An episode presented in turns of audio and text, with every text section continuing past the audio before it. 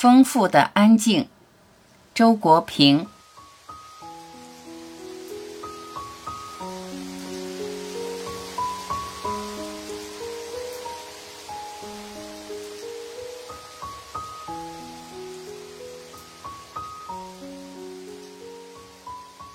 我发现世界越来越喧闹，而我的日子越来越安静了。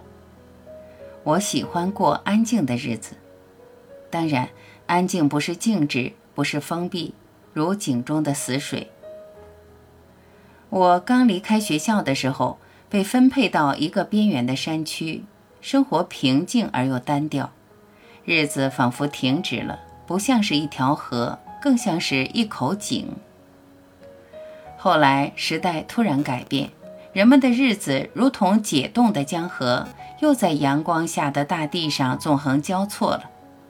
我也像是一条积压了太多的能量的河，生命的浪潮在我的河床里奔腾起伏，把我的成年岁月变成了一条动荡不宁的急流。我又重归于平静了，不过这是跌宕之后的平静，在经历了许多冲撞和曲折之后，我的生命之河仿佛来到一处开阔的谷地。汇聚成了一片浩渺的湖泊。我曾经流连于阿尔卑斯山路的湖畔，看雪山白云和森林的倒影伸展在蔚蓝的神秘之中。我知道，湖中的水仍是流转，是湖的深邃才使得湖面寂静如镜。我的日子真的很安静。每天我在家里读书和写作。外面各种热闹的圈子和聚会都与我无关，我和妻子儿女一起品尝着普通的人间亲情。外面各种寻欢作乐的场所和玩意儿也都和我无关。我对这样过日子很满意，因为我的心境也是安静的。也许每一个人在生命中的某个阶段是需要某种热闹的。那时候，保障的生命力需要向外奔突，去为自己寻找一条河道，确定一个流向。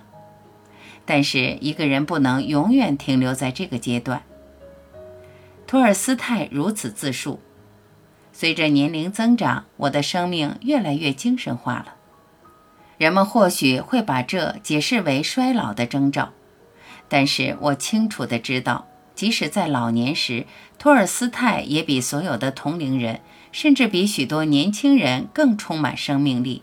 穆宁说：“唯有强大的生命，才能逐步朝精神化的方向发展。”我觉得人生最好的境界是丰富的安静。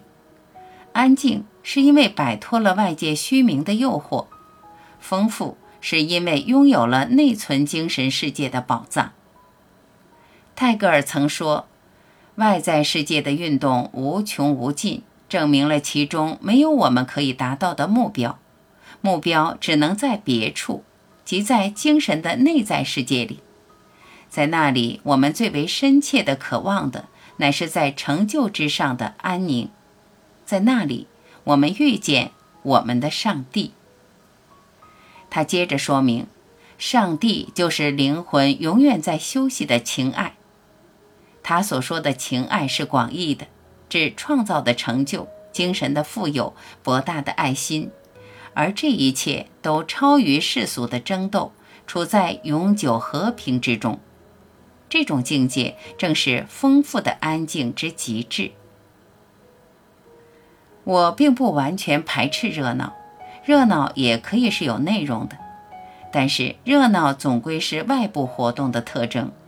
而任何外部活动，倘若没有一种精神追求为其动力，没有一种精神价值为其目标，那么不管表面上多么轰轰烈烈、有声有色，本质上必定是贫乏和空虚的。